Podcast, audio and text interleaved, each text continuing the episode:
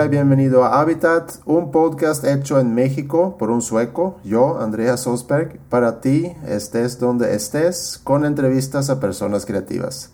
Y hay varios episodios esperándote en iTunes y sanfora.com diagonal Habitat, eh, y lo digo por si no los has escuchado aún.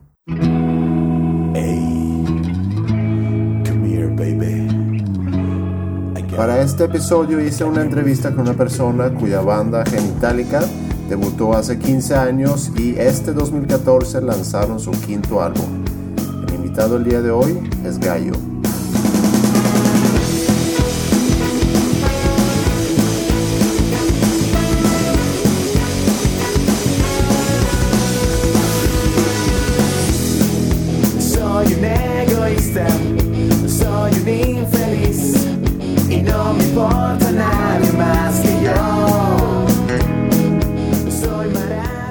También conocido como Gerardo Olivares, es originario de Monterrey y uno de dos cantantes en Genitalica.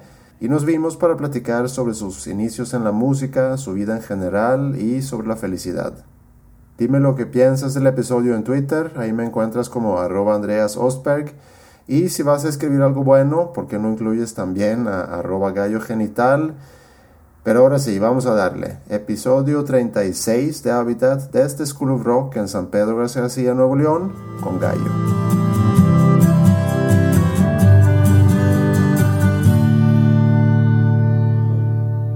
¿Cómo estás? Muy bien, muchas gracias por invitarme y bueno, pues aquí conociendo el School of Rock, que no tenía, no tenía el gusto de físicamente conocerlo, muy, muy bien y un buen, un buen proyecto Bastante chido. Está bien padre. Eh, nos divertimos mucho. Claro que sí, bueno, con todos esos con todos esos pequeñines que me supongo que han de sorprender a todos los maestros todos los días. Eh, ¿Ustedes están cumpliendo casi 15 años o ya cumplieron 15 años de carrera? Ya cumplimos 15 años como, como banda. Sí. La banda se formó por ahí del 97 más o menos. En el 2000 fue que sacamos el primer disco. Ah, sí y ahorita estamos festejando los 15 años. Fue el noviembre pasado, pero ahorita ya con el disco y todo lo extendimos a que, que fuera el, el, regalo de 15 años. ¿Y en qué andan ahorita? Porque sacaron el disco este año, ¿no? Eh, este disco, a lo largo te acostumbras, es el, el, quinto disco de la banda. Y bueno, pues hemos andado presentándolo. Justamente venimos del DF, hicimos una una presentación privada para ahí a toda la, gente de, en el Plaza Condesa. Y bueno, tuvimos la oportunidad de que toda la gente que nos está acompañando en este disco, porque es un disco que está, a diferencia de los discos anteriores, este disco traemos muchos músicos que nos están acompañando. En vez de hacer duetos, ahora decidimos hacer tríos porque pues, se nos hace que es un poco más interesante. Y bueno, pues por ahí por mencionarte algo, empezamos con una canción con Dr. Shenka de Panteón Rococó y con los metales de Inspector. Tengo un amor. Eh, por ahí hay otra canción que hicimos con Coda y con Cristian Castro. Hay otra rola también que hicimos con Ushka de A Band of Bitches y con Abel Bosmenier de SBS, que se llama Con la Boca.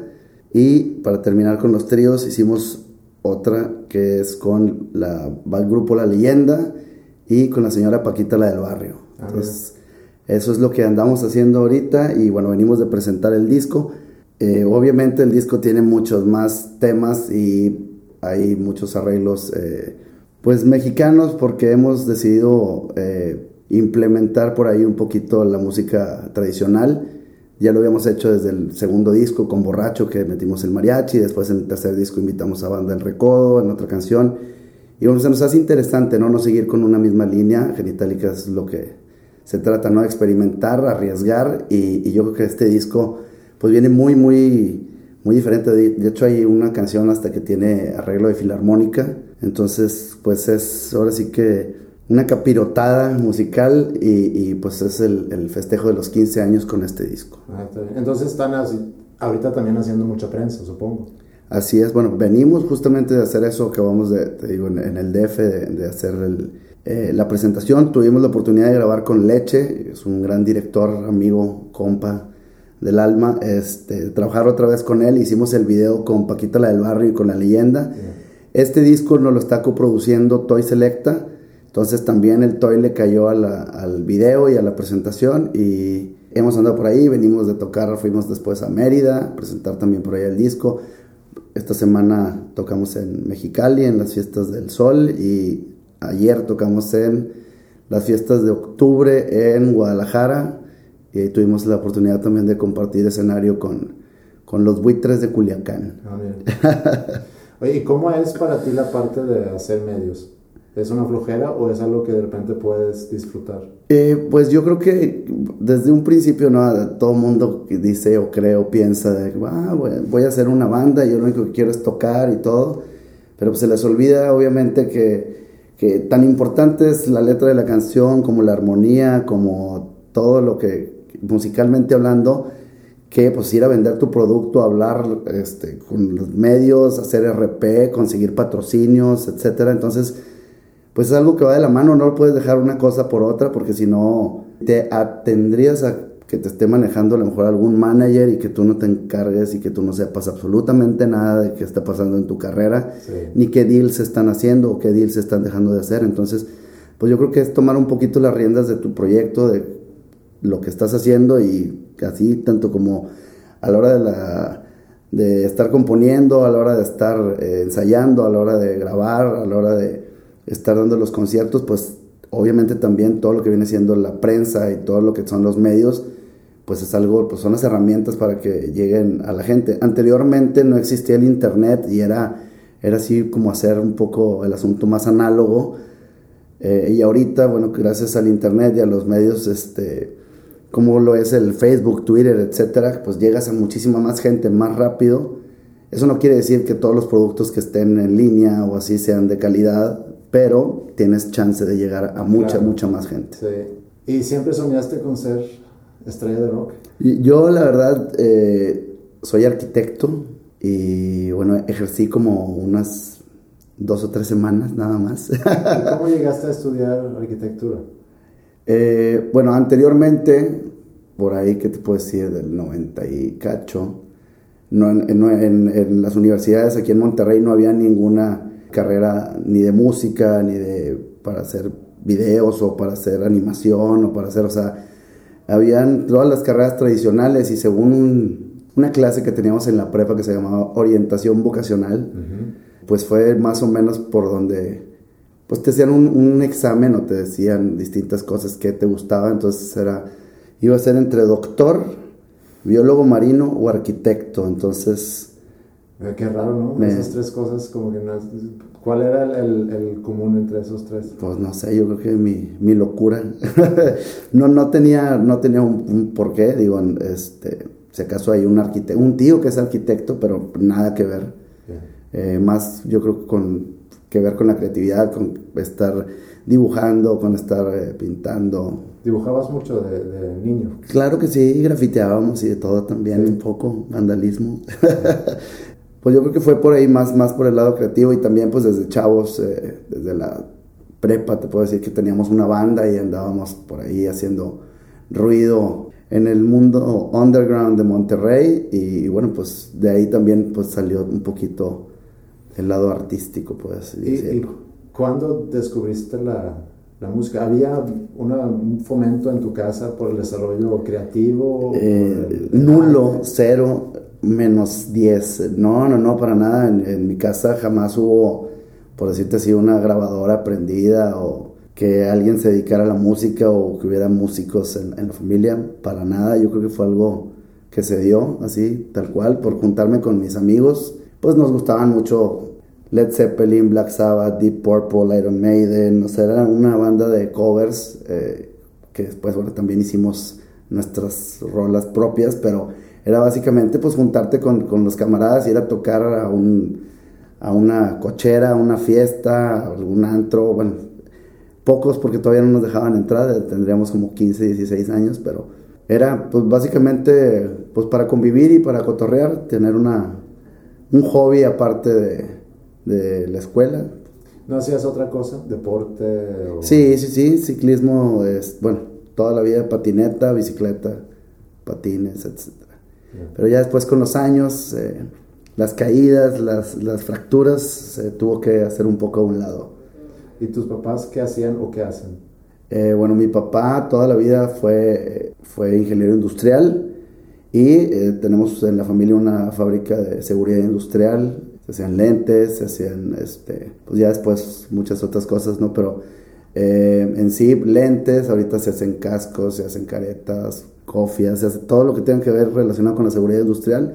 Pues estaba yo por ahí un poco, digo, me tocó ir a, jalar muchos veranos para comprar mi primer bajo y mi amplificador. Tuve que ir mucho al jale. ¿Y no había la esperanza de que tú a lo mejor te ibas a incorporar en ese negocio familiar? Y... Eh, pues bueno, como yo soy el hijo menor de la familia, la oveja negra, tengo un hermano que me lleva 15 años y dos hermanas que me llevan 13 y 9 y después estoy yo.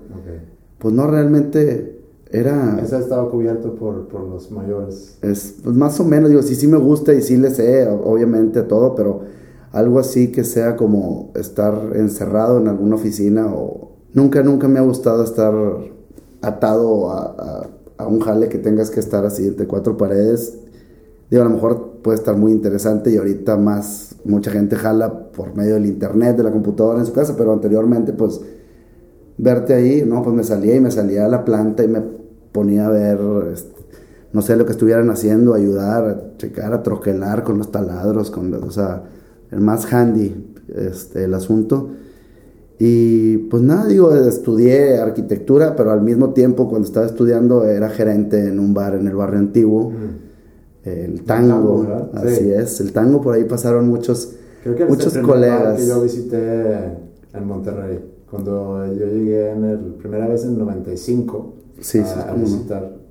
Me mudé a, México en el 98, pero en el 95 vine por primera vez. Y creo que el primer bar que visité fue Tango. El Tango, bueno, pues ahí teníamos, ahí podíamos hacer y deshacer, ahí estuve como 4 o 5 años de gerente y bueno, pues obviamente ahí había mucha relación con todos los músicos y con todos los, pues, ya sean locales y también se llegaron a traer un par de, músicos internacionales. Y pues toda la convivencia ahí con todos los, los, pues también eran los bikers, o sea, había muy poquitos bares y en sí pues algo enfocado más al rock. Sí. Ese era por ahí el, tango, se le, se le extraña. Oye, para regresarnos un poco, y a lo mejor hasta antes de, prepa. ¿Qué, te recuerdas o qué recuerdos tienes tú de tu infancia? De mi infancia, pues era muy amiguero, más, que nada, porque pues obviamente como todos mis hermanos eran mayores, pues tenía que encontrar a alguien de, con quien entretenerme de mi edad, entonces desde muy pequeño fui muy, muy amiguero, pues en la patineta, en la bicicleta, me gustaba mucho nadar, había ahí un club ahí donde nos juntábamos hacer maldades. este, travesuras y demás, pero no, eh, pues básicamente una, una, una, infancia muy, muy tranquila, muy en una escuela católica, en la primaria y en la secundaria, donde convivías con puros vatos. Ah, era, no era mixto. No era mixto, entonces eso era algo raro porque obviamente terminaba la escuela y en el parque y así pues te juntabas con todos los amigos y las amigas y lo normal. Pero bueno, pues anteriormente tenían un poco los padres la mentalidad más chapada a la antigua y, así nos tocó. Ya, después en la prepa cambió un poco. ¿Y cómo era ese cambio de, primaria a secundaria eh, para llegar a prepa donde de repente ya había chavas? Pues deja tú las chavas, porque sí teníamos, este, como te digo, amigas en la cuadra, en las nos juntábamos y todo, pues era donde lo normal, ¿no? Convivir ambos sexos, era raro, ¿no? Después entras a la prepa, ya estás también con chavas pero en sí lo que a mí me, más que trabajo, sino que, no tanto trabajo, como te digo, pero fue sacarme de onda de, que en una, el régimen de unas escuelas era muy balín y al entrar a una prepa, no sé, la prepa del TEC, que de repente todo lo que hacías anteriormente era requisito para el examen. Entonces, si te iba mal en, el examen, valías, todos los trabajos eran requisito. Entonces, por ahí hubo un poquillo de pues no, no, no, no, decir dificultad, pero ya en lo que asimilé cómo era todo, ya en, el, primer, en el primer semestre ya me mandaron con la psicóloga a hablar, y Gerardo, vamos a llenar en la hojita con los colores el tiempo que, que utilizas para estudiar, el tiempo que utilizas para leer, el tiempo que... Y pues obviamente era, o sea, le dije, ¿sabes qué? No estoy loco ni estoy pendejo, la cosa es que era otro sistema y, y ahorita me estoy adaptando y ya ya todo muy bien, después de eso nos adaptamos chido y, pues en la prepa muy, muy buenos recuerdos también por ahí, pues eran los primeros, ya teníamos ahí un grupillo y empezábamos a hacer tocadas y empezábamos a, a cotorrear y bueno, pues eran las primeras veces también que eh, por acá empezaba a, llegar a, Monterrey el, el, rock, recuerdo, pues no sé, por ahí del 90 o algo así, la Lupita tocando en un en una caja de un camión en la prepa, iban tocando así en la calle, y que wow, qué onda, o sea, algo que no se veía, era muy raro que, que vieras por aquí algún un evento así. Digo, anteriormente en la prima, en la secundaria sí nos tocó ir a algún concierto del Tri, que a fuerza salía por ahí algún descalabrado de los monedazos y todo eso fueron nuestros primeros acercamientos con el rock and roll. Ya. Entonces en prepa estabas en una banda y pero no tenías tú el, el, sueño de a lo mejor dedicarte a la música, sino estabas más enfocado a pues me voy a meter a una carrera. Pues obviamente como todo eh, como era un requisito de, de la casa. Exactamente, como todos los regios, muchos, saludos, doble caras. Este, pensar a lo mejor en, en, en, dedicarte a la música, pues obviamente te iban a decir en, en, la casa, estás estúpido, ponte a estudiar y haz una carrera y me cumples y todo. Entonces a muchos nos tocó hacer la carrera y todo y terminando ya teniendo el papel y el requisito, por así decirlo, pues ya cada quien podía hacer lo que quisiera, ¿no? Sí. En mi caso, pues no fue así como que, Ay, sí, me quiero ir a estudiar, no sé, a Berkeley o algo por el estilo. Pero sí, varios compañeros sufrieron por eso. yo estaba bien, estaba tranquilo, me gustaba la arquitectura, me entretenía.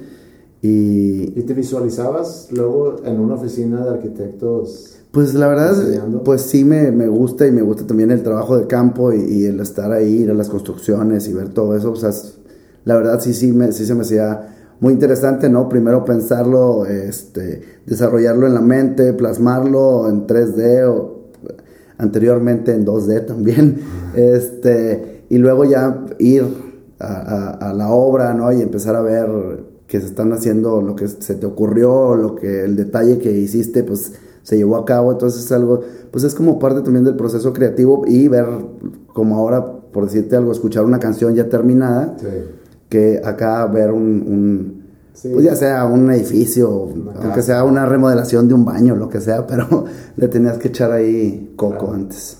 ¿En qué año te graduaste? Yo me gradué por ahí del 98 más o menos. Ok, y Genital se formó mientras tú estabas en carrera. En carrera, así es. Ok. Y una vez graduado, ya mostrando el título en casa, ¿ya tenías libertad de, hacer lo que tú querías? O, trabajaste, dijiste que trabajaste un tiempo, ¿no? Como arquitecto. Pues sí, más o menos, ya el, último semestre así, eh, llevaba un par de materias y obviamente pues estaba trabajando ahí en, un despacho de un tío. Pero, ay, no, qué hueva. Era, era de cuenta estar lidiando con con el tío y como había confianza y la familia, entonces de que entras al jale a las, por decirte, no sé, a las 8, oye, pero pasas por mí a las 7, güey, para ir al Home Depot a ver unas cosas, entonces era, como había tanta confianza, bueno, había confianza para eso y también pues yo me tomaba mis confianzas también para, para algunas otras cosas, ¿no? Fue lo que tuve de acercamiento por ahí, un par de, de construcciones, casas, etcétera pues también siempre con el sueño guajiro, como lo decía desde hace rato, de que me veo y me visualizo como una banda de rock o como X, ¿no? O sea, era simple y sencillamente pues pasar el rato, pasar un buen rato con los, con los camaradas y, y, pues divertirnos. ¿Y cuándo empezó a ser más en serio eso de la banda? De la banda, bueno, una vez, una vez eh, graduándonos algunos, porque otros todavía seguían eh, estudiando, por ahí tuvimos la oportunidad de, de, abrir un concierto, no, no, me acuerdo bien bien qué fue, pero creo que venía un grupo de, de Centroamérica, algo así, a un lugar que se llamaba Escena, y que por algo no pudieron llegar y nos hablaron que si queríamos ir, que si queríamos tocar, entonces pues perder una oportunidad así, o sea, tocar en un venue tan grande, tan chido, o sea, en esa época, no sé, ver un un ampli decente, o sea, todo con todo el, el, por ahí el backline y con PA, o sea, era así, wow, claro que vamos. Entonces fuimos, tocamos y en ese lugar, para dicha de nosotros, grababan todos los eventos. Mm. Entonces, eh, pues ya fuimos, hicimos nuestras locuras, los primeros este, rolas, fuimos ahí, las tocamos y todo. Y por ahí había un promotor de Sony que se daba la vuelta, entonces se acercó y checó los videos que habían grabado, porque pues no, no había ido al evento, ¿no? Entonces, pero lo vio y le llamó mucho la atención, y entonces pues nos mandó a llamar y, y de ahí fue como empezamos a tener una relación con una, con una disquera. Y fue como, pues bueno, o sea, claro que sí, después de que este promotor de aquí eh, nos vio, vio el video y todo, mandó eh, llamar a otro, ahora, ahora, sí que era el vicepresidente o no sé si era label manager o algo por el estilo. Y hicimos otro, otra tocada que tuvimos, eh, recuerdo, en el, en el techo del Cocoloco. Entonces nos vino a ver este, otra persona, ¿no? De Sony. Y dijo, órale, está interesante. Digo, en esa época no, no, no había ningún, ningún colador ni nada. O sea, decíamos una sarta de estupideces y a lo mejor mucha gente, o sea, había mesas donde de repente se paraban gente y se salían. Sí. O sea, se sentían ofendidos por lo que estábamos diciendo y era pues como nosotros, bueno, o sea, a algunos les gustará, a algunos no. Y total, bueno, pues se fue con muy buen sabor de boca esta, este, esta persona de Sony y a un par, a un, ¿qué te puedo decir? Un par de, de días o semanas eh, nos pidieron que hiciéramos una audición privada para... Venía la, la directora del sello, en esa época Epic, de ah, Sony, sí. y vin, vinieron este, tres personas. Gracias a la escena nos prestaron la escena para hacer eh, la audición con todo el equipo y todo, para esas tres personas nada más. Y bueno, pues nos concentramos y dijimos, imagínense que esto está lleno y que todos están bien prendidos, bla, bla, bla. Entonces pues salimos a hacer nuestro show en esa, pues, de, en esa época, ¿no? Las canciones que teníamos y tocamos así con todo, le echamos todos los genitales al escenario y pues desde ahí tuvimos la, la, fortuna, ¿no? De, de, pues de tener un contrato disquero con Sony eh, y pues ahí empezó, ahora sí que un, un sube y baja, no, no te esperabas, firmamos el contrato, grabamos el disco. Para esto ya habíamos grabado un disco, pero no tenía la... Cuando se les enseñó ya a la gente, pues uno lo va y lo graba y en esa época pues no sabíamos mucho. Hicimos todo lo que pudimos, invertimos todo lo que teníamos y grabamos un, demo que fue lo que se estuvo enseñando y así. De ahí, pues obviamente los de Sony les interesó el grupo, pero ese disco, pues dijo, no, pues hay que volver a grabar todo. ¿Quién financió? ¿Ustedes financiaron el, el, demo? El demo, sí, nosotros financiamos, alguien puso un, su estudio y nosotros financiamos, que o sea, quedamos que se iba a enseñar el producto, sí. pero al final del día pues dijeron, ¿saben qué? Pues me interesa la banda, pero pues el disco no. Entonces, pues de ahí, eh, bueno, firmamos con ellos y empezó ya toda la selección de temas, etcétera. Perdón, ¿y para, para ese entonces ya te habías renunciado a, a tu tío? Eh, sí, bueno, dejamos de trabajar después de, de que nos metimos a grabar el, el, demo y estuvimos haciendo ya las cosas más en serio. Pues ya fue así como que, tío, pues me voy a echar acá un, un sueño guajiro, ojalá chicle y pega. Este, si no, al rato te vendré a poner gorro otra vez. ¿Y él qué te decía? Bien, no, no, no, o sea, lo agarró muy, muy buena onda. ¿Y tus papás? Este, mi papá falleció cuando yo tenía 20 años, más o menos, eh, cuando todavía estaba en la carrera. Pero bueno, pues mamá siempre también apoyó y dijo, pues si se te hace feliz, chido, dale. Y digo, yo una vez con el título en mano, era así como, es que lo, esa historia lo escucho con casi todos que y pues puro regio, dices tú. Pues es mucho, sí, he entrevistado a mucho regio. Tiene mucho que ver la cultura aquí de rancho, es que, rancho grande. Sí, lo que no entiendo es si ya tienes muy claro, a lo mejor no lo tienes muy claro, lo deberías de tener más claro cuando estás por tomar la decisión si entrar a, a una carrera o no, porque al final de cuentas es una lana. Claro. Y son cuatro años, casi cinco, de tu vida aparte. Exactamente, que los pudieras estar utilizando o invirtiendo en algo que te llene sí. emocional, física y mentalmente, ¿no? Que no que sea una tortura ir a estudiar algo que realmente no quieres.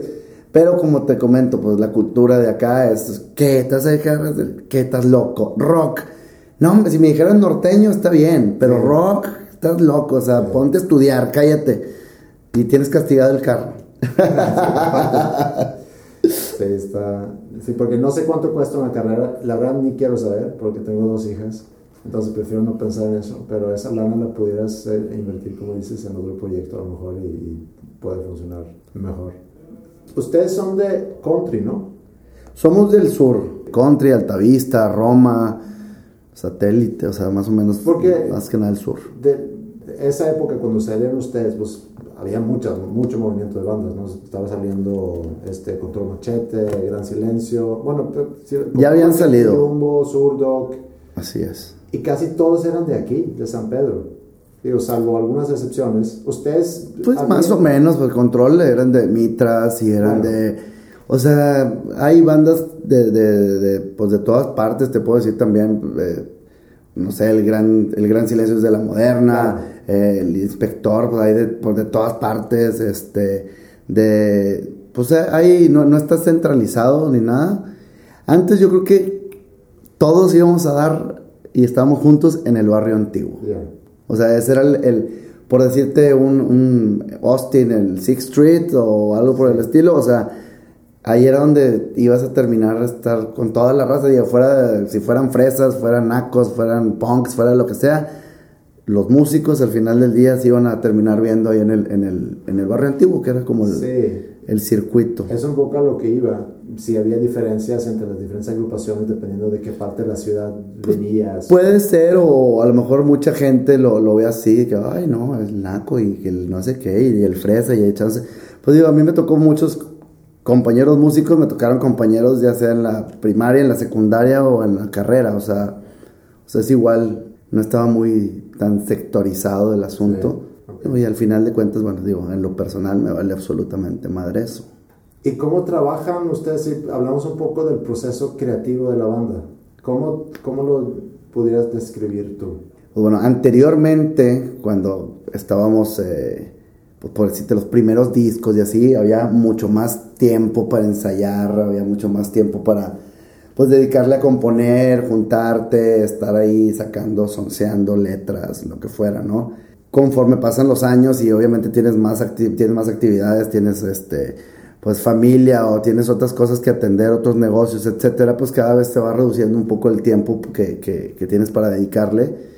Pero siempre fue este, por rebotar las cosas y tratar de, de, de todos meterle la cuchara para, para que pues llegara un balance, ¿no? Que no quedara, pues así que, por decirlo, ni muy fresa, ni muy ñoño, este, o ni muy este, exageradamente, por decirlo, grosero. O sea, tratar de mediar las cosas y llegar siempre a un punto medio que, que funcionara para la banda, ¿no? Sí. Digo, igual Genitalica nunca ha sido una banda que tenga una postura política o una postura, este, digo, hay muchas bandas que lo tienen y es muy respetable, pero aquí siempre lo que se trató de hacer es entretener a la raza, tratar de que la gente se olvide de sus jales y de sus cosas y sus problemas cotidianos y que mínimo el momento que te están viendo o el ratito que te están viendo arriba del escenario se olviden de sus preocupaciones, se dejen llevar, brinquen, salten, saquen. O sea, es como una catarsis, o sea, realmente cada concierto sacas todo, o sea, terminas así, ¿cómo te puedo decir? Como si fueras a, un- a una, a una sesión de masaje que terminas así como Bambi, bueno, pues así es, sacar todo y, también sirve bastante para, pues para despejar la mente y, y ya tanto la de el público como la de nosotros. Sí. ¿Y tú, ¿Y tu rol como compositor en la banda? ¿Tú cómo trabajas? Sí, antes entiendo que estaban a lo mejor trabajando más de forma de taller, se juntan un ensayo a rebotar ideas. Ahorita es más, cada quien trae sus De repente, exacto, a veces cada quien llega ya con una, a lo mejor con una canción montada o con un tema o con algo, o sea, yo siempre, yo la verdad tocaba el bajo hace muchos años, pero después, muy- desde siempre yo ya me dediqué más a gritar, entonces pues eh, a lo mejor llegaba y escuchaba una canción y hacerle alguna modificación o decir, oye, aquí pues hay que meterle un poquito más de veneno y hay que hacer, o sea, más, más que, que llegar y componer una canción de, de pe a pa completa, o sea, yo básicamente así, es más como escuchar y decir, ah, ok, sí, este, pues este, estos tonos, esto sí me está gustando o esto no, se suena que aquí se está ranando la ropa, o sea, y lo que sí siempre me dediqué más fue pues al RP, ahí, al- a los relaciones públicas de, pues de la banda y de, pues en, en lo personal también. Oye, y es un tema delicado eso de o estar opinando, porque al final de cuentas una composición puede ser muy personal de alguien, que a lo mejor llevo tiempo trabajando en una composición, sabe la persona que llega un momento donde lo tengo que presentar ante los demás y si no les gusta lo tengo que aceptar, pero ¿cómo funciona eso en... Pues es, es, es obviamente pues sí es, sí es difícil, pero también es, o sea, ponte a pensar y es, oye, pues es la rola que vamos a estar cantando y vamos a estar dando la cara a todos y pues mínimo que, que o sea, que esta este estrofa o este pedacito hay que moverle un poquito porque pues no va tanto o, o su efecto, oye, te pasaste de watts, o sea, hay que, hay que hacerlo un poquito más digerible aquí pues para pues llegar a más gente o, o para que, por decirte algo que no nos censuren o etcétera, ¿no? Entonces es, pues digo, un punto medio y siempre, siempre con unas cervecitas, este, se llega a un buen, a un buen acuerdo. ¿y las letras? ¿Cómo es ese proceso? El llegar, que si llega alguien ya con una canción armada completa, pues es checar. ¿Todos aportan en ese...? Pues eh, antes, anteriormente sí había más tiempo de poder hacer esto y ahorita por prisas y por cosas y por distintas cuestiones de la vida a lo mejor no se puede hacer como, como nos gustaría o como se había estado haciendo, pero que llegan a lo mejor ya con un tema más montado y con más cosas, entonces hay que, hay que también pues buscar el, punto medio, como dices tú, pues también decir, le voy a cambiar todo, pues dices, pues a la fregada, entonces es mejor esta rola se la doy a alguien más. Claro. Tenemos muchos años de conocernos y hay tanta confianza como para, pues, para decirnos las cosas este, como son. Ahorita que dijiste censura, eso es algo que de repente lo piensan ustedes, que oye, esta palabra va Uy, uy, uy, pues a nosotros fue, yo creo que los primeros que nos tocó. En el primer disco decíamos palabras como masturbar, genital, y, o sea, y no estaba abierto, obviamente, ni, ni, ni Monterrey, mucho menos, pero ni México, se estaban así todavía, y le ponían vips y ponían cosas, y ahorita, obviamente, pues ya hay programas que se dedican absolutamente con temas de educación sexual y todo, o sea, y va mucho por ahí también la banda, ¿no? Que, que a lo mejor choquea a cierta gente que pues, se habla abiertamente de la sexualidad y cosas este, pues, que son comunes y corrientes, que a lo mejor por, por la sociedad y que no, no lo digas y esté, esté enfrente de cierta gente, compórtate, etcétera. Pero pues digo, nosotros tratamos de ser lo más cristalinos posibles y, expresar las cosas pues como salen, ¿no? Y como lo dices en la calle, como lo dices en la carne asada. O... Pero eso es porque tampoco es vulgar, es, o sea, se dicen las cosas como políticamente... Eh, como en el diccionario, pero son muy incómodas para mucha gente. Y pues no importa que sea vulgar, si es incómoda para cierto sector, ya te pueden tachar y ya te pueden crucificar y quemar en leña verde. Entonces eso pues fue lo que nos sucedió y nos pasó también, por decirte, de las primeras veces que fuimos a Centroamérica, fuimos a El Salvador y nos tocó que, que hubiera así manifestación de padres de familia y nos dedicaron este nos dedicaron sermones completos, etcétera, por palabras tal cual, como te digo, por masturbar, genital, etcétera. Entonces, pues de alguna manera nos sirvió también. A lo mejor no se hizo ese concierto, pero volvimos y había el triple de gente pues y, la raza y los chavos, pues entre más les digan no lo hagas, pues ahí van. Yo creo que la necesidad de hacer una letra así eh, depende totalmente de en qué ambiente creces, ¿no? O sea, si a ti siempre te educaron que hay ciertas cosas que no debes decir o no puedes decir y que se esconde, pues a lo mejor crea una necesidad de quererlas decir, ¿no? Pues sí, o, o el estar en una, en una burbuja de cristal y de repente por decirte, entras a la carrera y empiezas a convivir con gente que no nada más es de, tu misma colonia o de tu mismo sector o de tu misma ciudad, o sea, ya viene gente de otros países, gente de otros estados, empiezas a convivir, empiezas a hacer intercambio de culturas y pues es algo que también enriquece y, que pues no te puedes quedar así, ah, no, es que... Y también tiene que ver mucho con el carácter de, la, de las personas, ahora quienes pues simple y sencillamente no se sientan cómodos diciendo y hay gente que pues nos vale madre, ¿verdad? Un poco más. Está bien. ¿Quién era el fulano que querían que se comiera el mundo entero por su trasero? Ay, Dios. No, pues es una, esa, esa, esa, canción fue, era así como protesta, ¿no? Obviamente, pues ah, lo que sea, que si lo que traes puesto, que si lo que tienes, que si tu carro, que si tus viajes, que si tus ropitas, que lo que sea, o sea, dátelo por ahí atrás. O sea, era parte también de, lo que te digo, llegar, por ejemplo, con Mario y, a ver, ¿qué quieren? ¿Qué Pues todas las estupideces que, que se nos ocurrían, no cuenta que se tomaba nota de todo, se metía en una licuadora, Sergio lo procesaba en, sus, en distintos discos fue así, ¿no? Y, se plasmaba, ¿no? En, el, en, el, caso de este segundo disco no trabajamos con Sergio, fue otro ilustrador, pero bueno, fue así también, ¿no? De que nos clavamos nada más en, un, en, una, en una canción para el arte.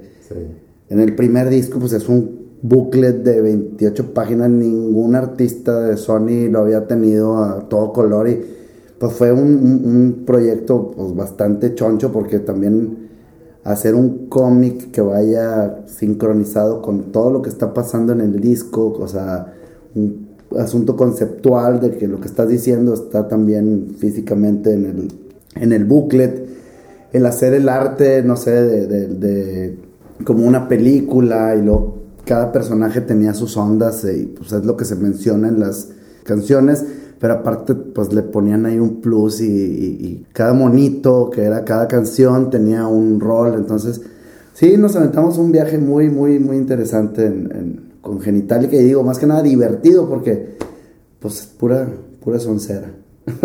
Oye, ¿y qué me puedes contar del gallinero?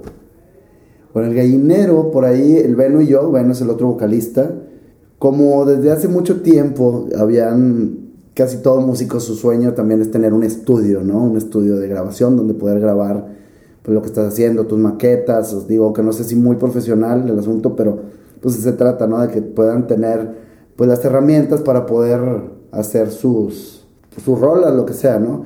Yo pensando este pues en tantos amigos músicos que tengo, casi todos tienen estudio de grabación, audio y este y demás pues a mí me, me, surgió por ahí la inquietud de hacer algo diferente y de meternos un poquito más a lo que era pues el video. Si en un principio se pensó hacer videoclips para grupos, y ya después te das cuenta y obviamente no es negocio. si tienes una productora o una casa este, que se dedica a eso, eh, va a ser un 3% de lo que vas a hacer, o sea, videos musicales. O sea, hay miles de cosas, entonces por ahí empezamos, ¿no? Y, en esa época apenas estaba saliendo el HD, entonces fue de que, órale, vamos a los ahorros y, por ahí pedimos consejos y le pedimos consejos a Jacobo, a don Jacobo Parra, un gran saludo. Este, pues qué, qué cámaras y qué tecnología y qué rollo y qué luces. Entonces de ahí me fui haciendo de equipo y compré un kit de iluminación, este, compré una P2, una Panasonic P2, este, que grababa en high definition y no existía, o sea, aquí en Monterrey no había esas cámaras, entonces por ahí estuvo también muy bien esa movida, y bueno, pues todos los fierros y todo eso. Y ahí en el, en el gallinero, que era la casa de mis abuelos, es una casa grande, antigua, en, en el garage decidí hacer un cuarto verde también. Mm. Entonces, pues empezamos a, a, jugar un poco. El Veno también... Eh, pues le, le, gustó por ahí la, la, onda también de, asociarnos y hacer el, gallinero, ¿no? Y pues empezamos a hacer eh, videos, hoy, pues, obviamente, ¿no? Pues el video de, del grupo tal, ¿no? Y, empezó a jalar bien, estuvimos viendo eh, pues diferentes cosas. Después nos empezamos a, a meter también a hacer comerciales, institucionales. Este, nos tocó hacer unos, unos jales extenuantes, así como de inducción para una este, marca de que venden por teléfono, de los que hablan y te están poniendo gorro, ¿verdad? Y bueno, pues fue así súper aprendizaje porque pues, nos mandaron a gente de, de, Holanda que nos viniera a supervisar porque ese proyecto se tradujo a, a 15 idiomas y se fue a 75 países, o sea, entonces así como que de repente, wow, de estar grabando órale, hay otro mercado, hay otras cosas. Y empezamos a hacer este, distintas cosas, digo, comerciales, empezamos a hacer eh, product shots, que eso significa hacer pues, de comida, o sea, cosas que teníamos eh, un poco la idea, pero no sabíamos exactamente qué era eso y lo que requiere de fotografiar, iluminar, este, todos los aspectos que se tienen que cubrir para que al final del día pues salga un buen jale, ¿no?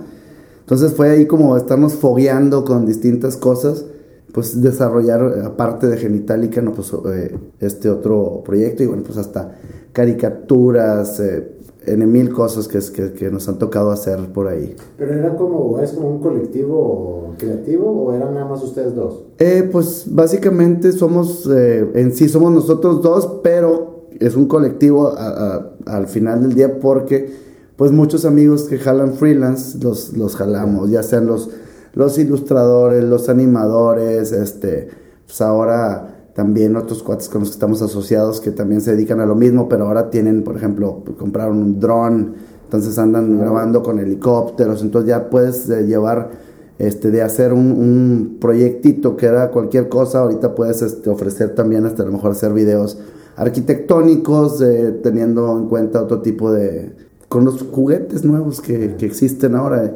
Y bueno, pues no sé, animaciones 3D, renders, etcétera, pero sino tenerlos a todos ahí metidos nos volveríamos locos. Ya alguna vez se intentó hacer algo así y decidimos mejor hacerlo que fuera, pues somos nosotros, pero jalamos a puros cuates que, pues que también jalan de freelance o jalan en algunas otras agencias, pero que les dan chance de, de, jalar por su lado.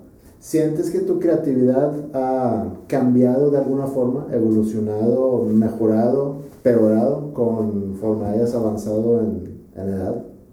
Eh, pues yo creo que lo que sí agarras es, obviamente, es eh, experiencia. ¿Por qué? Porque agarras experiencia de buenos proyectos, de malos proyectos, con quién sí acercarte, con quién no acercarte. En sí la creatividad sigue, pero no, ya no lo que hace 15 años dirías, no sé, por decirte, claro que sí, vámonos, agarra las llaves del carro y órale, vamos.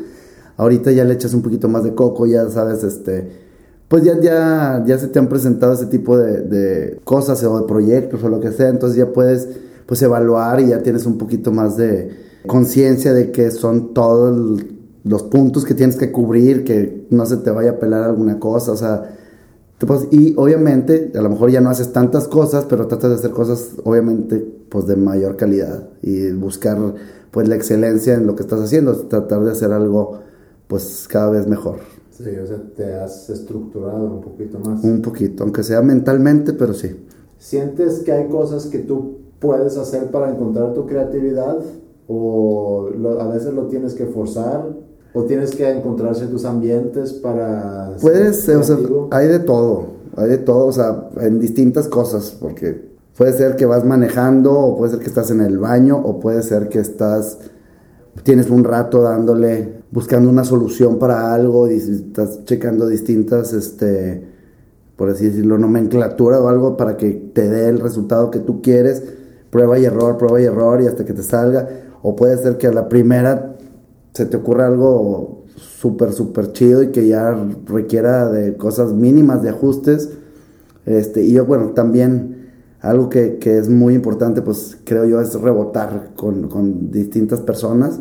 Pues al final del día dos cabezas piensan mejor que una y también pues la retroalimentación que puedes tener puede, puede funcionar bastante. O sea, pedir una, una opinión, digo, yo soy de las personas que se puede, antes de pedir ya pensé yo como mil veces este, cómo hacerle, qué no, que sí, que sí, decir, cómo estructurar la junta o lo que vas a tener, cómo te vas a llegar y presentar o qué vas a hacer, o sea, se vale de todo pero sí siempre a lo mejor rebotar antes de hacer las, las cosas o de entregar algo terminado, pues le puede dar un, un, plus que a lo mejor algo a ti que se te fue o que le pueda sumar un chorro este, que a ti no se te iba a ocurrir nunca. Sí.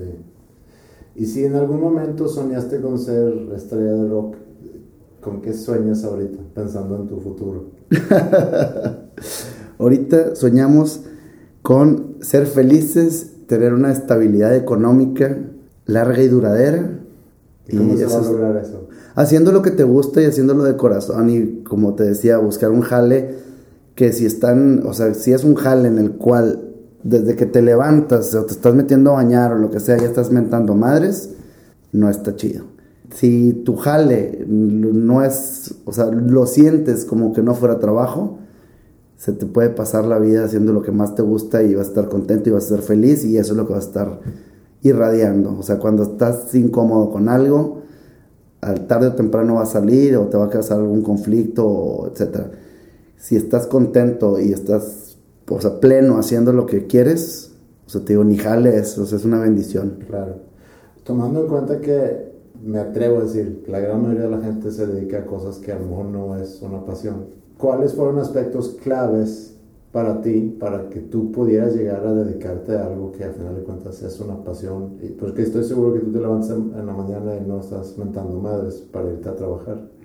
que pudiera pasar seguramente. Bueno, a veces sí te mentas más porque como quiera te tienes que levantar a las cuatro y media de la mañana para irte al aeropuerto, para agarrar un vuelo, hacer una escala, o sea, es una cosa por otra, ¿no? Pero al final del día a lo mejor el estar llevando tus rolas, el dar un buen concierto, que la gente se prenda y pues es una grata satisfacción y, y pues te, sentir que, que, no es, que no es jale. Desgraciadamente no estamos en Estados Unidos o en algún otro país, ¿verdad? Que con un, con un hit en el radio ya pudieras vivir feliz toda tu vida de regalías. Estamos en México y pues hay que chingarle y hay que tener otras cosas y otras, este, pues que te llenen y que al final del día puedan pues ayudarte si en una cosa no está yendo muy bien, pues que le preste una a la otra y así se complemente, pero pues que al final de que al final de la vida puedas decir fui muy feliz y, y pues no estás ahí pasando pasando penas. No, claro, yo creo que eh, es, al final de cuentas es un poco el, el mensaje de este podcast, es cómo encontrar, por eso se llama hábitat, cómo encuentras tu hábitat, donde tú, te, donde tú sientes que tú como persona funcionas mejor. Pero para poder llegar a ese hábitat también necesitas saber, bueno, quién soy y, qué me hace feliz y a qué aspiro y, y, qué me puede llenar. Entonces, cuando, cuando pregunto qué aspectos claves crees tú que, porque tú pudiste fácilmente haberle seguido como arquitecto, seguir trabajando con tu tío y o en la fábrica o tu, exacto, a tu sueño, pero qué, qué cosas claves fue nada más por, por tus huevos, por decirlo así, o porque te estaba empujando la banda, o porque tu mamá te aconsejó bien, o porque te dio la libertad de, perseguir tu sueño? Yo creo que fue más que nada la libertad de, de a lo mejor, como dices, seguir un sueño y, y, y, tratar de, pues, de ser cada vez mejor, ¿no? Y, y pues en este en este camino y en este asunto pues se trata de hacer cada vez hacer pues mejores shows, mejores este rolas, mejores conciertos, ser mejor persona, tratar de dar mejores entrevistas, o sea, llevar un mensaje claro, a lo mejor si te digo si no es una bandera política, pero a lo mejor puede ser una, una bandera de conciencia social, este de pues desde salud sexual o de a favor de los animales o de cualquier cosa, pero algo que te llene y que te haga sentir bien y que seas feliz y que seas, yo creo que si tú eres feliz, irradias felicidad. Entonces, pues estar tranquilo, estar chido y, ¿Hay un plan B? Claro que sí. Otra de mis pasiones es la cocina. ¿Sí? Sí, no, la neta me gusta mucho la cocina, pero para un plan B así como un restaurante o así tienes que estar metido si en la música es absorbente un restaurante, tienes que estar ahí todo el tiempo. ¿Por qué no? A lo mejor próximamente por ahí algo. Pero digo, hay muchas, muchas cosas que, pues, que, me, que me gustan. Y, ¿Y tu necesidad de reconocimiento? ¿Cómo andas? Con los pies más que en la tierra. Aquí no hay nubes y aquí si alguien se empieza a despegar del suelo, con dos, tres sopapos los ponemos otra vez en el, en el piso donde debe estar. No, yo creo que genitálica es algo que nos vemos exactamente igual. O sea, o sea, no porque tenga un, por decirte, una chamba privilegiada o porque sea, no, no soy, no estoy parido por Dios, ni, ni soy intocable, ni, ni soy el virtuoso más virtuoso, porque siempre va a haber alguien que te ponga una chinga. Entonces hay que ser humildes y hay que ser personas y hay que ser seres humanos y, y tratar de ser, la humildad está antes de todo. ¿Quién te gustaría escuchar hacer una, un cover de una canción tuya? Madres. ¿A quién podría ser? 311. ¿Y qué? Es una banda que, que, nos gusta. Pues de hecho, hay varias ahí. Digo, hay varias bandas que ya han sacado rolas de nosotros y, y dices, no, ¿por qué lo hicieron? Pero son, son más que nada gruperos. Y, que te enteras así que te estás buscando y ah, chis, ¿quién sacó Imagina en, en banda? Bueno, no, pues. Claro, y como no se tiene que pedir permiso, si nada más lo vas a grabar. Exactamente. Sí, no, pero digo. Entonces, ¿cuándo se tiene que pedir permiso? Obviamente si vas a grabar y vender. Exacto, pues si nomás vas a grabar y. y, y- Y tocar X, en vivo. No pasa nada. ¿Y qué canción te hubiera mucho haber compuesto? ¿Qué canción me hubiera gustado haber compuesto? Sí. Ay, Dios. Una que me gustaba mucho era una de Fito Páez, la de Mariposa Technicolor. La piratín el compadre, pero. Alguna del Tri. ¿Quién debería de entrevistar para este podcast, en tu opinión? Te puedo recomendar al Sergio el Tigre Moreno. Estás nominado. muy, muy, muy creativo también por ahí el, el, el Sergio. Y no sé, ¿tiene que ser músico o puede ser... No, pues en la primera entrevista, casi todos que he entrevistado son músicos. Digo, me gusta mucho entrevistar a personas creativas. Te puedo pas- pasar el contacto de otra persona. Este, por ahí este, este cuate se dedica a las tipo artes plásticas, pero bueno, eh, es maquillaje, airbrush, eh, se dedica a hacer eh, disfraces, se dedica Ah. a hacer látex, se dedica a hacer transformaciones, este, puede ser por ahí algo, este, está interesante también todo eso. ¿Hay, ¿Hay algo que no te he preguntado, que te debería haber preguntado o que quisieras tú agregar? Si se van a portar mal, pórtense mal, pero cuídense bien y pues hagan lo que se les hinchen las pelotas. ¿Con qué canción tuya quisieras terminar el programa? ¿Con qué canción? Bueno, del nuevo disco, de una que, que, que está bastante chida y, llegadora, que se llama Al Caer, que es una rola que pues habla un poquito de no importa lo que te pase en la vida, que para atrás ni para agarrar vuelo y que pues si te caes hay que volverte a levantar y si te vuelves a caer hay que volverte a levantar y que pues eso es lo que aprendes al caer, ¿no? Seguir en el camino y seguirle dando para adelante. Bueno, vamos a terminar con esa, Gaby. Muchas gracias por tu tiempo, por la entrevista. A ti Andrés, ya sabes, aquí andamos. Es tarde, me estoy despidiendo. Porque es tan difícil, no entiendo. Voy a tatuarme en la piel, no voy a seguirte insistiendo. La vida golpea y castiga, nos abre la puerta para que esto siga. Por cada final hay un nuevo comienzo. Pero hay que romper el silencio. Es cierto, sabes que es cierto, estaba perdido en medio del desierto. Estaba buscando el camino entre las estrellas del firmamento. La vida se vive aquí abajo, aquí está la entrada y salida, aquí está la herida sangrando. Esperando que un día Sigo desvelado, yo que duerma, no puedo descansar. Algo se me atora en la garganta, no me deja respirar. Estoy enloqueciendo, tu recuerdo me recuerda mi lugar. Sabes que las cosas andan mal, sabes que ya no te vuelvo a ver. Estoy hecho pedazos, que el motor ya no quiere encender. Y ahora tengo que resucitar, tengo que volverme a levantar,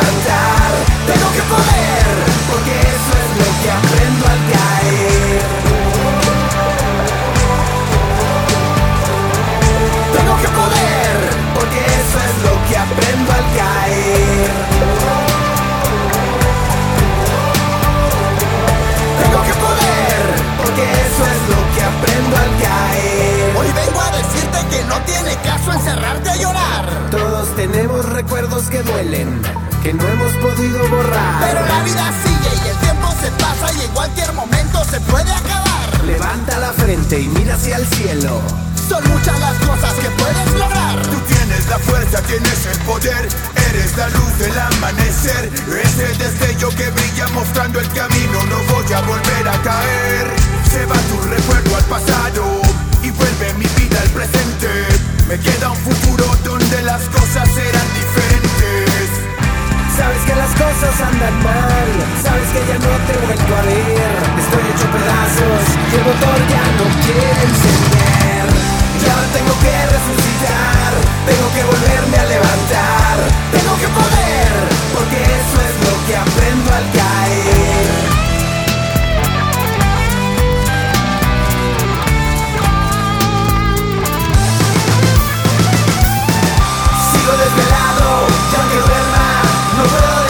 pensar Algo se me atora en la garganta. No me deja respirar. Estoy enloqueciendo. Tu recuerdo me recuerda a mi lugar. Y ahora tengo que resucitar. Tengo que volver